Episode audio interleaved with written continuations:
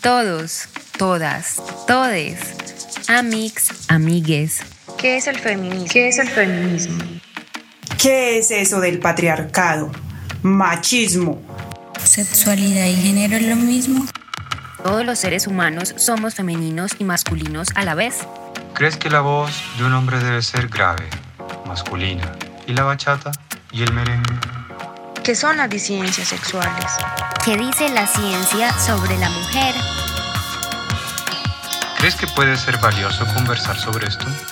Degenerades Podcast, un podcast del grupo de género del Exploratorio Medellín.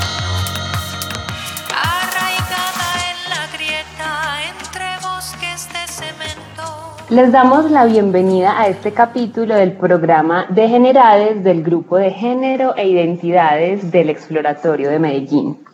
Mi nombre es Ana Carolina Cardona, pertenezco al grupo y también soy ingeniera biológica y estudiante de maestría en estudios de ciencia, tecnología y sociedad. Hoy tenemos una invitada muy especial para hablar de género, ciencia y tecnología. Ella es Juliana Arroyave ingeniera electrónica y magíster en estudios de ciencia, tecnología y sociedad, con énfasis en los temas de género. Juliana, bienvenida. Muchas gracias por acompañarnos hoy y cuéntanos porfa un poco de tu historia y de por qué te interesaste en la ciencia, la tecnología y el género. Me encanta estar aquí contigo en este podcast para hablar sobre ciencia y género.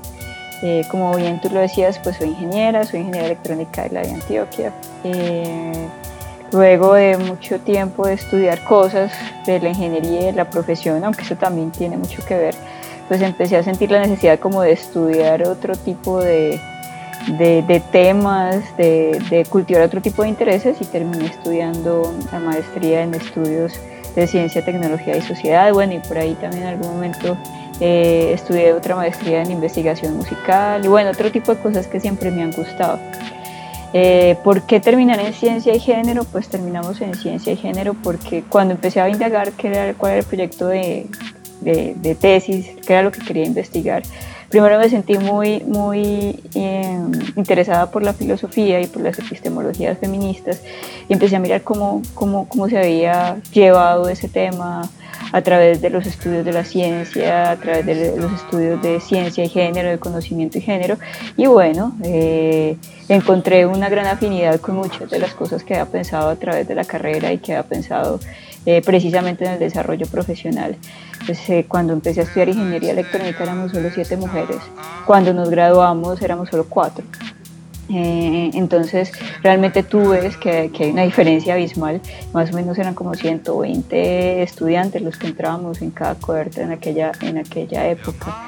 Eh, y pues en el paso de la carrera tú te encuentras muchas cosas, tú te encuentras muchas cosas que con el tiempo siempre te van cuestionando, cosas como eh, compañeros que no entienden por qué las mujeres estudian ingeniería electrónica, había compañeros que decían que no entendían por qué el mejor promedio en aquella época era una chica, que no entendían por qué ella era el mejor promedio de la carrera, y te digo que era el promedio, era como 4,7, 4,8 en electrónica, eso era todo un boom. Entonces ellos no, no, podían con eso, no, les costaba un poco entender cómo una mujer puede hacer. Entonces empezaban con justificaciones que, que, escuchamos en muchos, en muchos entornos, porque cuando una mujer empieza a tener como cierto protagonismo en este tipo de áreas, pues empiezan justificaciones que no son las mejores en muchos casos, cosas como que tiene, no sé, la bendición de los profesores o, o que tiene, como le decimos a Carrosca, cosas como esas.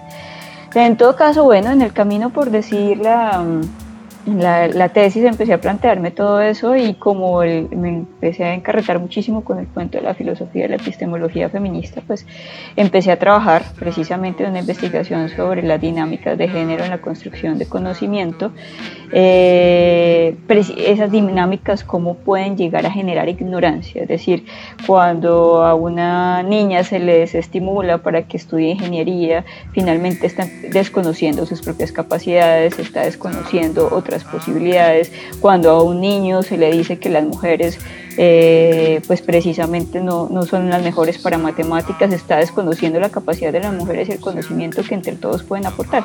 Entonces un montón de cosas ahí que empiezan a surgir a partir de la inducción de ignorancia por esas dinámicas de género. Eh, y en eso me enfoqué y todo eso con base precisamente en los estudios de filosofía feminista y de epistemología. Ahí, con toda esta historia, pues me surge una pregunta y es eh, si esto que te sucedió a ti estará sucediendo en otras carreras, en otras universidades. Bueno, ya nos contaste que en tu investigación encontraste algunas cositas o en algunos otros lugares del mundo. ¿Qué sabes como de eso? ¿Ese patrón se, se repite? No, pues precisamente cuando uno empieza a indagar se da uno cuenta que se repite y se repite hoy. Pues eh, eh, tú cuando empiezas a mirar, yo estuve pues, en mucho, eh, revisando, pues cuando empiezas a revisar la el, el, estado del arte, investigando cómo, qué, qué, se ha encontrado en, universidades europeas, se encuentra que hay investigaciones que muestran que, que precisamente para que las mujeres no sean discriminadas de carreras tecnológicas, en este caso hablando particularmente de carreras tecnológicas, tú como mujer tienes que ser como ellos, empezar a manejar sus comportamientos, su diálogo, sus charlas y te vas transformando en uno de ellos para que ellos de alguna manera te acepten. Te acepten, entonces tú te vuelves fuerte y eso en mi ejercicio de la profesión siempre ha sido así, yo tuve que volverme fuerte, hay momentos en que tengo que enfrentar con sus propias palabras, cuando tú sientes que viene cierta agresividad tienes que saber responder a ella, porque si muestras algún tipo de comportamiento que pueda ser considerado como débil, pues eso va a generar, digamos, cierta, cierta desconfianza, igual si hay cierta desconfianza siempre, eh, bueno, en muchos casos, pues siempre no, estaría bien, pero en muchos casos al, frente al conocimiento de las mujeres. Entonces, sí lo ves en muchas carreras de ingeniería y en general las evaluaciones que se hacen no están separadas por tecnologías, pues porque sean ingenierías, tecnológicas o ingenierías de otro, digamos, de menos, menos carga tecnológica como una ingeniería electrónica, puede ser una ingeniería industrial que es más, más administrativa, etcétera, otro tipo de cosas, pero en general pasa lo mismo. Ahora, uno también empieza a revisar otro tipo de bibliografía, por ejemplo, carreras como psicología como biología, que hay muchísimas más mujeres que hombres en muchos casos, pero lo que se ve es que con el tiempo, finalmente, incluso las mismas mujeres eh, le pues permitimos, de alguna manera no es permitir, el estatus de los hombres se va apalancando a través de las mismas mujeres y de ellos mismos y terminan siendo, en la mayoría de los casos, los líderes en, muchos de, en muchas de esas carreras que están feminizadas, que podríamos hablar de división del conocimiento, en el que las se supone que por ser carreras más blandas, eh, pues están más orientadas a las capacidades de las mujeres. Tú me recuerdas a, una pregunta que tengo yo con mi carrera que es ingeniería biológica en la que era muy común que fuéramos muchas mujeres y yo siempre he pensado que también eso como de, alguna carga del cuidado de las bacterias, de las celulitas, tenga que ver con eso. Y Juli, ¿Tú de pronto sabes algún, eh, de, algún estudio que nos cuente eh, la representación de la mujer en las carreras tecnológicas o de carácter científico? Pues que te cuento, te cuento. No, sí, claro, es que empezando porque cuando uno empieza a revisar eh, la propia, pues en, en, el Ministerio de Educación en Colombia, no, inclusive no, no yendo directamente a un estudio, sino a la fuente, a los datos, eh, tú puedes encontrar por universidad en cada país, eh, bueno, yo revisé desde el 2013, no recuerdo exactamente desde qué año lo puedes encontrar, desde qué año está disponible, pero, pero tú puedes revisar por cada universidad del país y por cada carrera cuál ha sido la división, y está la división por, por sexo de eh, las carreras tecnológicas, de cada carrera biológica, de cada, cada área está la división por sexos, hombres y mujeres. Eh, los admitidos, los graduados, etcétera, etcétera. Cuando tú empiezas a revisar los admitidos, eh, no, pues eh, ves, por ejemplo, en el propio ITM, que es donde desarrollamos nuestra maestría, uno, uno mira que hay carreras como mecatrónica que llegan a tener dos o tres mujeres en un semestre, por ejemplo, comparado con lo que tú decías, con tu carrera, que es un, un caso muy similar al que ocurre con ingeniería biomédica en el ITM, donde puedes encontrar 60, 70%, hasta 80% en algunos semestres son mujeres y otras otras son hombres. Entonces uno ahí empieza a pensar como en esa, en esa división del conocimiento de la que te hablaba ahora, como que, y la que tú misma dices, como que ciertas carreras entonces se supone que por ser una tendencia o del cuidado, podría pensarlo una de esa manera, o una tendencia a una carrera más blanda, más administrativa y más mujeres, hablándolo desde el punto de vista de la ingeniería.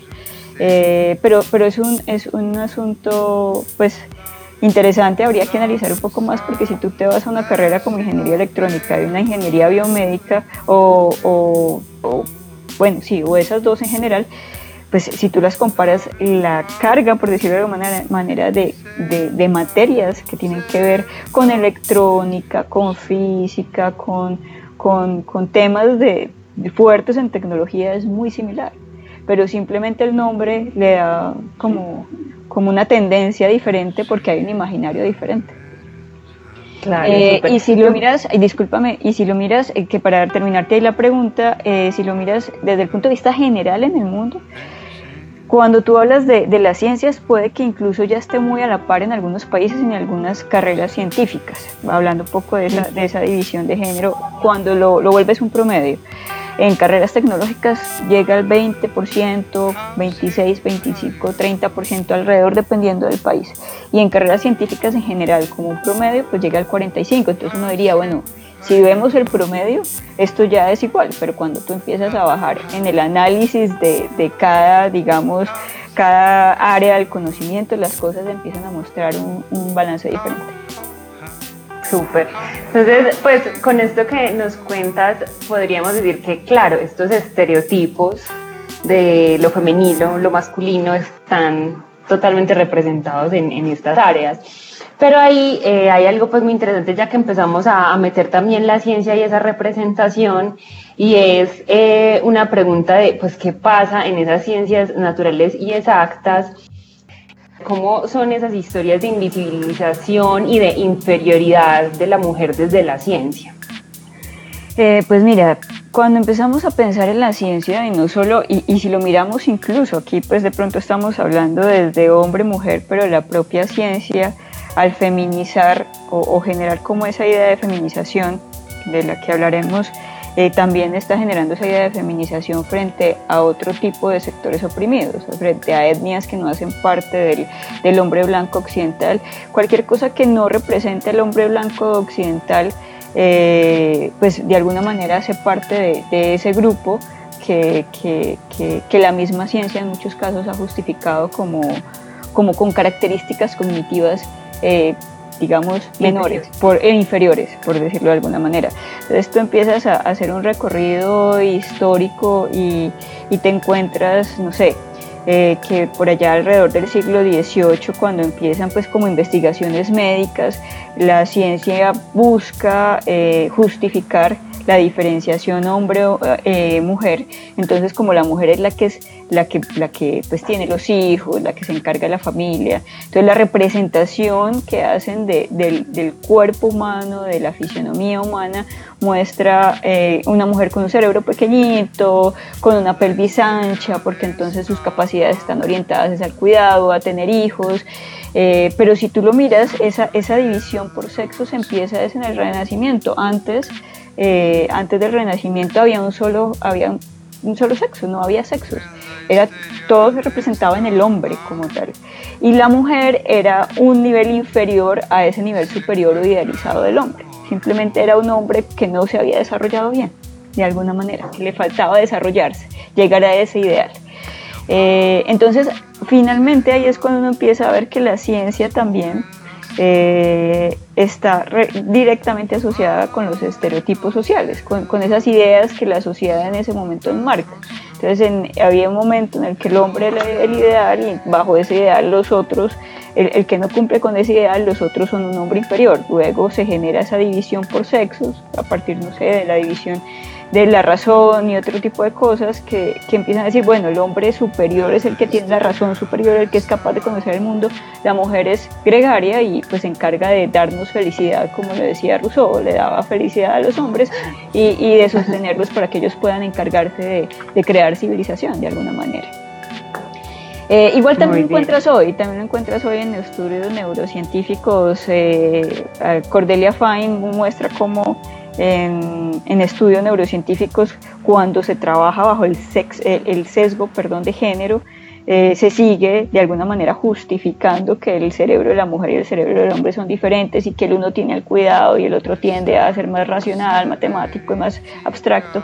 Pero cuando tú te sales de esos sesgos y buscas otro tipo de investigación neurocientífica, no hay manera de justificar esa división, por ejemplo. O sea que, digamos, ese paradigma con el que el investigador pueda ver el mundo afecta también la investigación. Sí, eso mira que en, los estudios de, nuestra maestría muestran y precisamente buscan eh, contrarrestar la idea del imaginario este de este de objetividad, de que la ciencia dice la verdad, de que la ciencia es completamente, está completamente desligada de cualquier relación social, de cualquier relación cultural, de cualquier prejuicio o creencia del investigador. Exacto. Yo con este tema recuerdo algo que me impresionó mucho eh, y es que es muy relacionado pues como con el cuerpo de la mujer y es como la ciencia y la medicina se preocuparon tan poco por el cuerpo de la mujer que solo hasta 1998 se logró disecar y describir el verdadero tamaño y forma del clítoris. O sea, eso me parece, eso fue hace un poquito de tiempo y, mucha gente todavía no lo conoce, ¿cierto? Es una parte que, por, digamos, es parte del conocimiento que se invisibiliza porque se da prioridad a otras cosas. Y también de allí hay un montón de temas de violencia obstétrica. Y bueno, creo que nos podríamos meter y encontrar 1500 ejemplos, pero quiero que sigamos. Eh, con otro tema que se habla mucho en esto de, de la ciencia y la mujer, pero es en esa invisibilización de eh, el trabajo de la mujer, porque en realidad eh, en, toda esta historia de la ciencia la mujer ha estado, pero muchas veces no sabemos que está. Entonces de ahí que has explorado sobre eso un poquito. Sí, claro. Realizamos como algunos talleres para, para el trabajo de investigación, precisamente para mostrar que había dinámicas de género que inducían ignorancia. Uno de los, de los aspectos que se resalta es eh, ese tipo de ignorancia particularmente y es desconocer lo que han hecho las mujeres y que ha habido de mujeres científicas. Entonces, eh, tú te, pues nosotras como ingenieras, en el caso mío, que soy más del área de sistemas, telecomunicaciones, electrónica, eh, a mí nunca me hablaron, por ejemplo, de que la modulación, que es la forma como se comunica el mundo inalámbrico había sido creada, había sido un protocolo inventado por una mujer que además era actriz, que era considerada la mujer 10 desde principios del siglo pasado, 10 desde el punto de vista del estereotipo de belleza femenina, que había sufrido horrible con su marido, tuvo un marido exageradamente represivo, uno, un magnate con plata que, mejor dicho, no la trató muy bien, eh, y que ella precisamente hizo ese protocolo para, de modulación para contrarrestar y para ayudar a, meterse en las telecomunicaciones, por decirlo de alguna manera, contra los nazis. Y eso nunca nos lo contaron. Entonces cuando, cuando empiezan ¿Cómo se llama? ¿Cómo se llama? Se llama Heidi Lamar, es un ejemplo paradigmático hoy en muchos de los estudios de género, ¿cierto?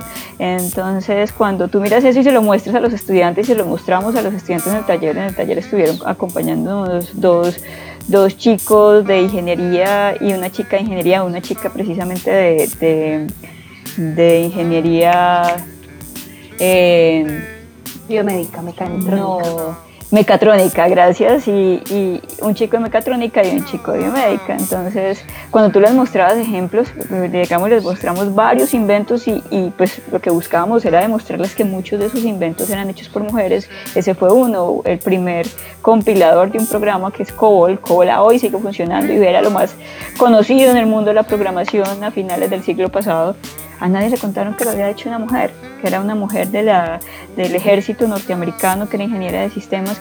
Ese tipo de cosas nunca te las cuentan. Entonces, las mujeres nunca tienen referentes que impulsen y les muestren que pueden hacer cosas y los hombres de alguna manera, los chicos de alguna manera siguen con ese imaginario de que las mujeres no son capaces de hacer ese tipo de cosas.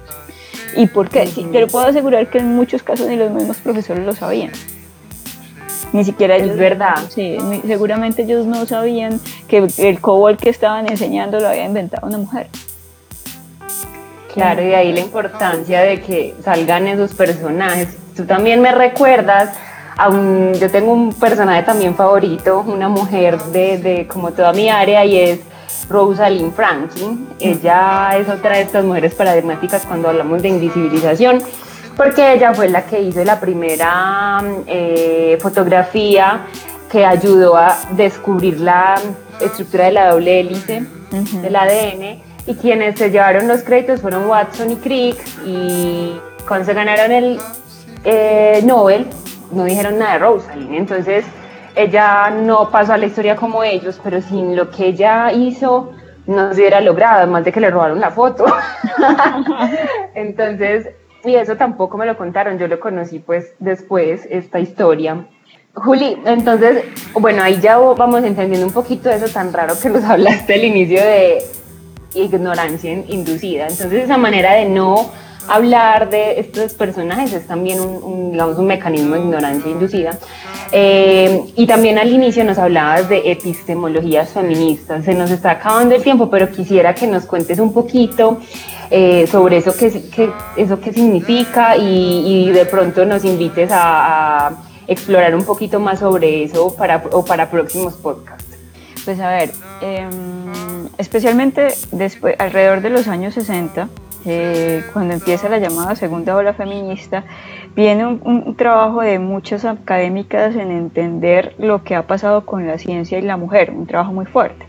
Y ahí surge eh, empezar a pensar también con los estudios ETS, que es otra de las corrientes que empieza a pensar fuertemente qué es la ciencia, si es tan objetiva, si, si, si esa realidad que nos muestra es una realidad tan inquebrantable, ¿cierto? Y el sujeto que se encarga de la investigación también es un sujeto tan abstracto o abstraído de la realidad.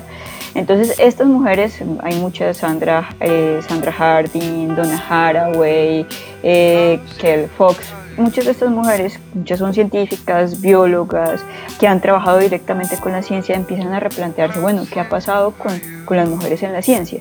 Y empiezan a salir eh, a surgir a partir de epistemologías feministas ideas de entender la ciencia eh, a partir de conceptos como la teoría del punto de vista o a partir de conceptos como los conocimientos situados. ¿Qué quiere decir eso? Que cada sujeto eh, cuando se enfrenta a la investigación en un entorno porque de alguna manera esa idea de que hay un objeto que se investiga también se revalúa, porque el objeto empieza a tener una interacción contigo en la investigación. El objeto se transforma en la medida que llega alguien a investigarlo, cualquiera que este sea, eh, no sé, eh, cuando estás investigando algún tipo de especie animal, cuando estás haciendo una investigación natural, física, eh, cualquier tipo química, ese objeto tú lo estás transformando, entonces tampoco es un objeto aislado, empieza a tener una relación contigo. Entonces hay un punto de vista de, de, de, de esa de ese sujeto que está haciendo la investigación, que tiene que ver con ese entorno y con esa localización en la que está. Entonces también ya viene eh, Donna Haraway y lo, y lo, plantea como un conocimiento situado. Eso ha tenido sus debates porque pues eh, digamos que dentro de la discusión eh, se ha planteado que eso es relativizar la ciencia.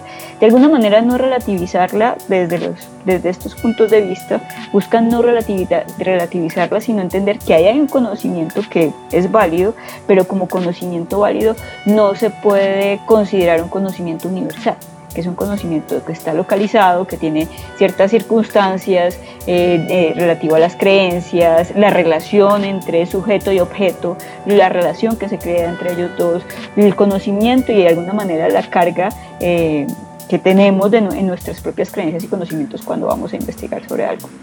Entonces empiezan a pensar que la investigación tiene que tener una, una idea de, de que los sujetos que investigamos vamos con, de alguna manera con, una carga cultural que tiene una interrelación en esa búsqueda.